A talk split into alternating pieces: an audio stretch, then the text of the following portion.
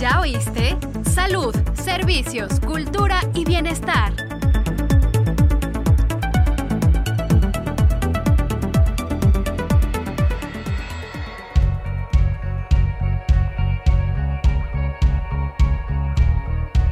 ¿Qué tal?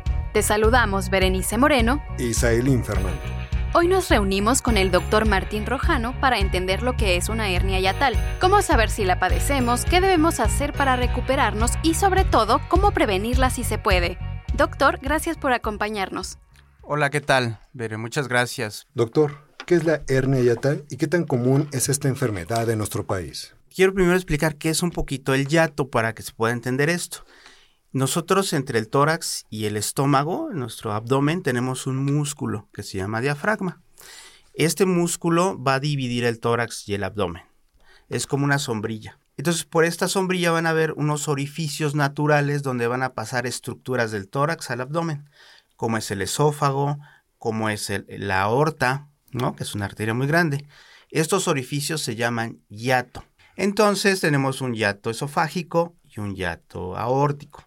Entonces, la hernia yatal se refiere a que ese orificio por donde pasa el esófago, que es un yato normal, protruye o sube un poquito del contenido intraabdominal al tórax. Generalmente es el estómago, entonces por eso se llama hernia de yato. Es el yato esofágico, es el hoyo del esófago por el cual va a subir un poquito del contenido del el abdomen. Por eso se llama hernia yatal. ¿Qué tan frecuente es? Mira, no sabemos con exactitud, no hay estudios. Sin embargo, por experiencia propia, te puedo decir que gran parte de la población tenemos una hernia yatal. Podemos tener hernia yatal. ¿no? Hay mucha gente que anda en la calle y tiene hernia y no lo sabe. Aquí lo importante es saberlo porque como todas las enfermedades se clasifican depende de su gravedad. Entonces hay hernias tipo 1, tipo 2, tipo 3, tipo 4 y esto va a depender de qué tan grande esté el hoyo o qué tanto del contenido intraabdominal se vaya al tórax, ¿verdad? Entonces lo que nos preocupa mucho son las hernias grandotas o las que dan síntomas. ¿Y cuáles son las causas que contribuyen al desarrollo de este hoyo y cuáles sus síntomas? Sí, mira, Realmente lo que contribuye a que haya una hernia tal, pues digamos que es una anatomía ya eh, de por sí de la persona. Sin embargo, hay factores que pueden hacer que esto pueda incrementarse, como que, bueno, si hablamos desde el punto de vista anatómico, finalmente, pues eh, desafortunadamente la edad es un factor. Pero el otro que nosotros hemos observado con mayor frecuencia es la obesidad y el sobrepeso, porque aumenta mucho la presión intraabdominal y hace que haya mayor presión sobre el orificio, sobre el diafragma y sobre el contenido abdominal y se vaya al tórax. Entonces, desde el punto de vista anatómico, esto es los factores. Pero ¿qué es lo que más nos preocupa? No es que haya un hoyo, porque generalmente hay un hoyo, ¿verdad? A diferencia de una hernia inguinal que nosotros vemos una bolita en la pared, que la gente, o una hernia en el ombligo que la gente ve una bola, en el yato no la vemos, a menos que hagamos estudios especializados como lo vamos a ver. Pero ¿qué nos preocupan los síntomas? Que la hernia yatal está asociado con su principal manifestación clínica que es el reflujo gastroesofágico. ¿Y esto qué es? Cuando el, el contenido del estómago va a subir al esófago y va a producir síntomas. ¿Cuáles síntomas? Los síntomas los vamos a clasificar en dos tipos. Uno que son síntomas típicos, como son las agruras, que la gente dice que siente que se le quema atrás el esófago, siente que se le quema el tórax, la regurgitación, que se regrese el alimento, ¿verdad? Y la otra serían síntomas extraesofágicos. ¿Cuáles son? Es gente que tiene tos recurrente, que tiene dolor de garganta, que no es atribuible a una infección y que pueden ser derivados del, del reflujo gastroesofágico. Pero ¿cómo está vinculado este reflujo con este padecimiento? Precisamente estamos hablando de que es una situación anatómica y entonces fíjate que en ese sitio donde está el yato, en donde está la unión del esófago y el estómago, hay una, un esfínter. ¿Qué es un esfínter? Es una válvula. Esta válvula tiene cierta presión, que es lo que permite pasar el alimento, pero no permite que se regrese. Cuando nosotros tenemos una hernia yatal, muchas veces este esfínter pierde su fuerza, pierde su competencia, y así se llama, ¿verdad? Se vuelve incompetente. Entonces, como ya no existe esa, ese esfínter, lo que va a producir es que el contenido suba. ¿verdad? Va a perder su fuerza. Y es por eso que está asociada a la hernia tal, porque al momento que la hernia se presenta, pierde la anatomía y hay reflujo. ¿Y es curable? ¿Cuáles son las consecuencias si no se atiende a tiempo? Claro, mira, aquí hay, lo tienes que ver desde dos perspectivas. Uno es curar los síntomas y dos, el defecto anatómico. Para nosotros lo más importante a veces es los síntomas, ¿verdad? Es curar el reflujo gastroesofágico. Evidentemente sí hay, eh, hay tratamientos médicos, generalmente antiácidos que lo que van a hacer es que disminuya la cantidad de ácido para que sea menor la que sube hacia el esófago. Hay medicamentos que ayudan a que se mueva más rápido el, el esófago, que aumente un poquito, que son, se llaman procinéticos, ¿verdad? Estos serían el tratamiento médico, pero no hay que olvidar que cualquier eh, tratamiento tiene que venir acompañado de medidas que nosotros le llamamos higiénico-dietéticas. Que esto vamos a hablarlo también más adelante, que es parte fundamental del tratamiento. Entonces, si hay tratamientos, son medidas higiénico-dietéticas y hay medicamentos. Y cuando el defecto eh, de la hernia de hiato es muy grande, hay tratamientos quirúrgicos, hay cirugía. ¿Para qué? Para, para volver a corregir esa normalidad anatómica, descender el esófago y cerrar esos, ese hoyo, hacerlo de su tamaño normal y hacer algo como una válvula con el mismo estómago que se llama funduplicatura. Nos hablaste un poquito de los tratamientos, pero en sí, ¿cómo se diagnostica esta enfermedad? Si el paciente tiene sintomatología de reflujo gastroesofágico, y es como yo les comentaba, que es eh, la agrura que la gente llama, ¿verdad? Que, que realmente es un nombre médico, espirosis, ¿verdad? La regurgitación de que la gente se le regresa el alimento, se agacha y se regresa, ¿verdad? Que en las mañanas amanece con sabor ácido o amargo en la boca, y que estos son síntomas de reflujo esofágico.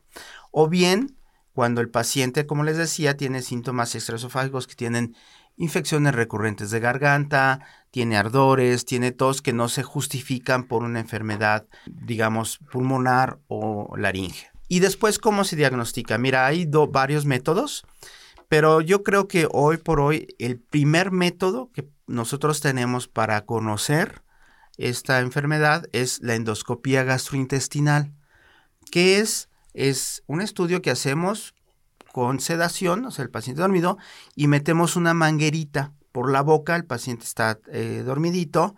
Esta manguerita trae una videocámara y nos permite revisar el esófago, nos permite revisar esta unión y revisar el estómago. Esta sería la primera línea. Hay algunos estudios de rayos X que anteriormente se hacían, ya no son tan frecuentes, pero también pueden ser útiles.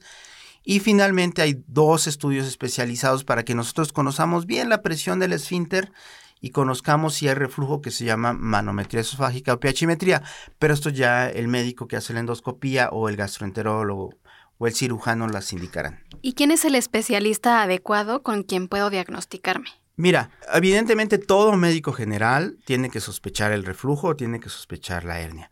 Los que hacemos, eh, digamos, el diagnóstico fino generalmente son especialistas del área gastrointestinal, que puede ser un gastroenterólogo clínico, y puede ser un cirujano general, ¿verdad? Con especialidad, y evidentemente el endoscopista gastrointestinal, que es el, que va a hacer el estudio de endoscopía alta, que se llama panendoscopía, endoscopía, de esta forma.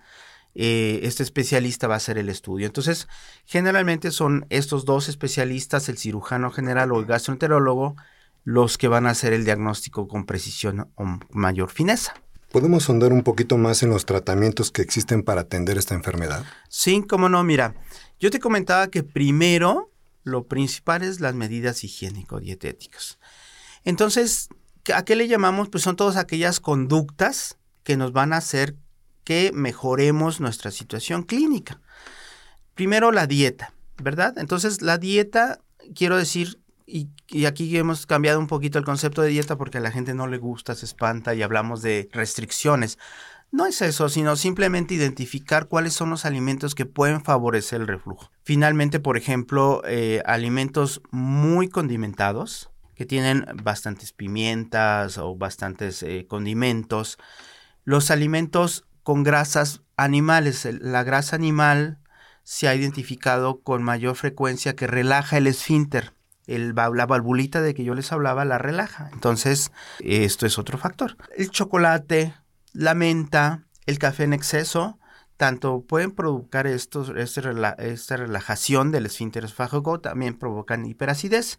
El picante, ¿no? También es otro de los factores que pueden estar asociados a hiperacidez y aumento del reflujo gastroesofágico. Los ayunos prolongados o lo que sí es como así física pura es que si nosotros tenemos un alimento muy copioso, si damos un atracón y excedemos nuestra capacidad de comer, es decir, nuestro estómago tiene una capacidad, pero si le metemos más, más, más, más, más, más, más, va a ser como un globo y va a tender a, salir por algún lado el alimento. Por abajo es más difícil, entonces va a ir por arriba. Entonces los atracones, las grandes comidas copiosas. Y el otro factor que está muy asociado es la obesidad y el sobrepeso. Si nosotros tenemos obesidad y sobrepeso, vamos a tener mayor frecuencia de reflujo gastroesofágico y de hernia yatal por la presión que se ejerce sobre el estómago. Y lo otro son medicamentos que ya el especialista dará, que dependiendo son antiácidos, procinéticos, geles, que bueno, hay que darlos con ciertos esquemas, ciertos tratamientos.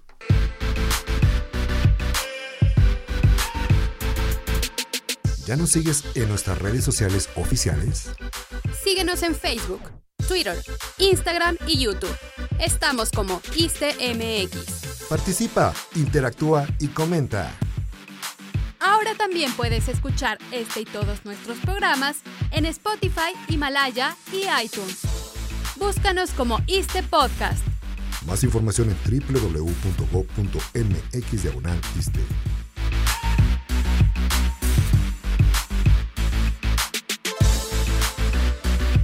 ¿Los remedios caseros o consumir medicamentos de libre venta son una solución para esta enfermedad? Evidentemente no, nada de esto es una solución.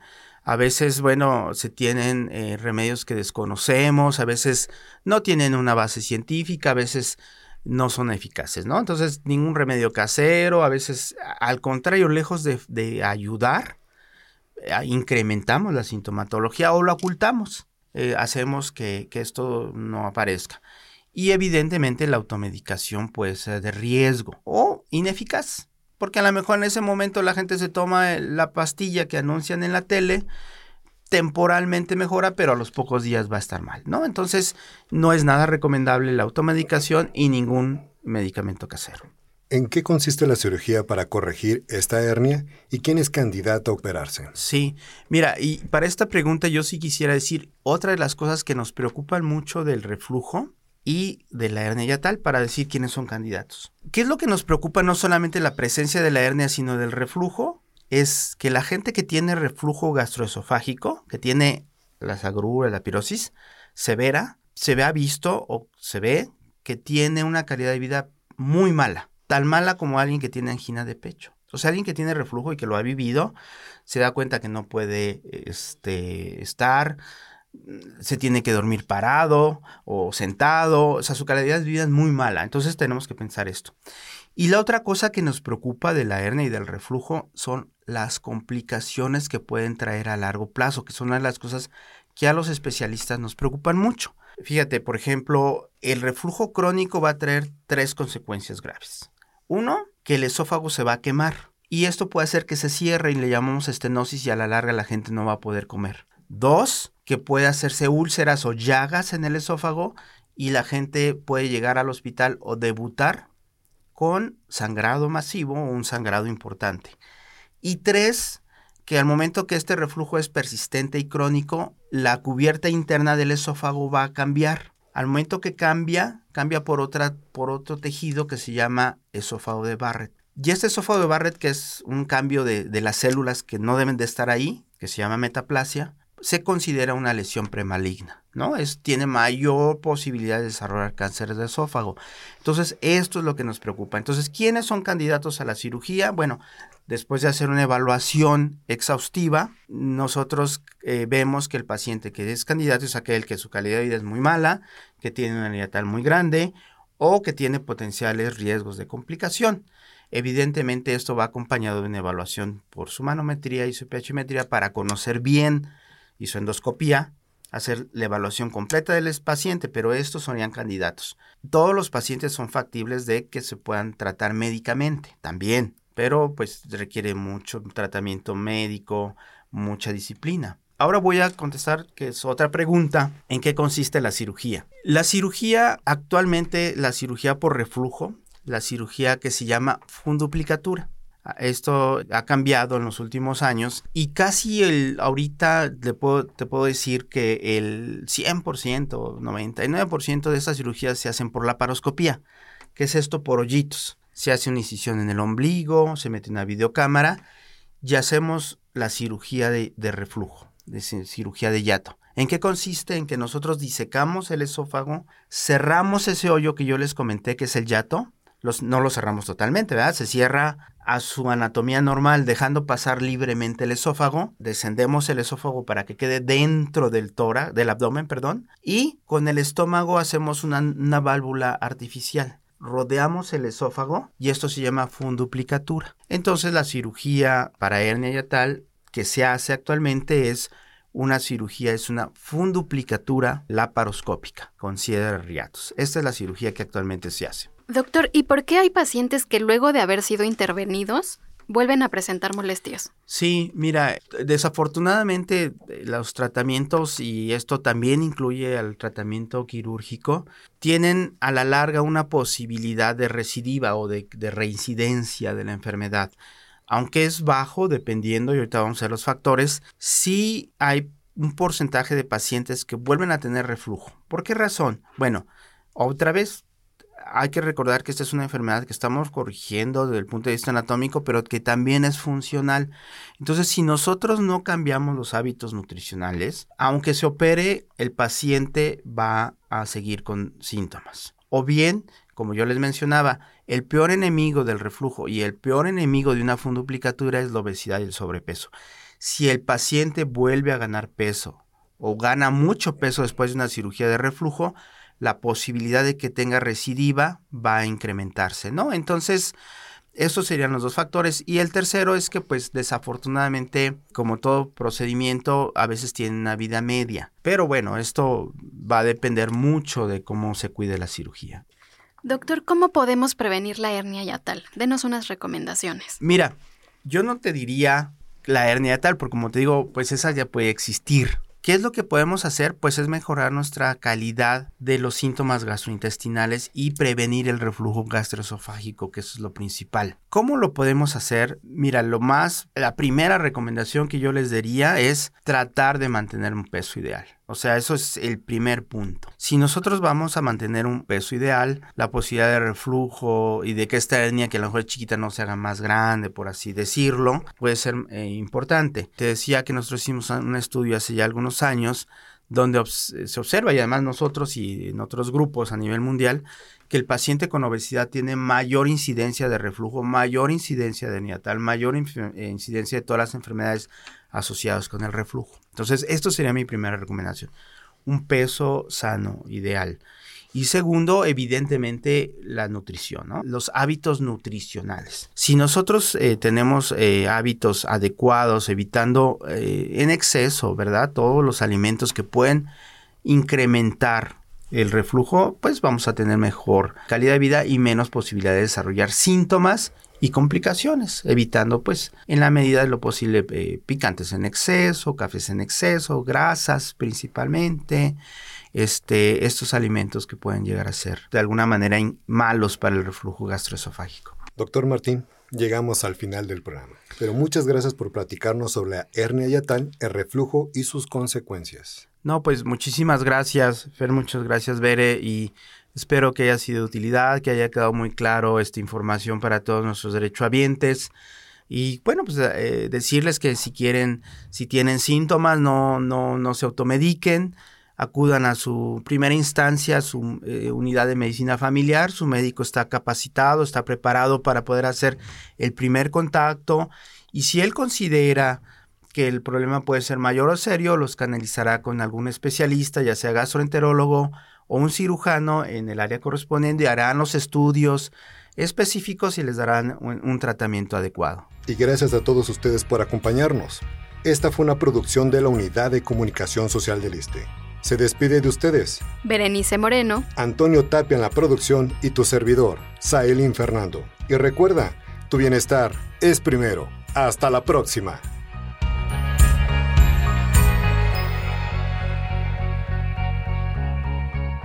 ¿Ya oíste? Salud, servicios, cultura y bienestar.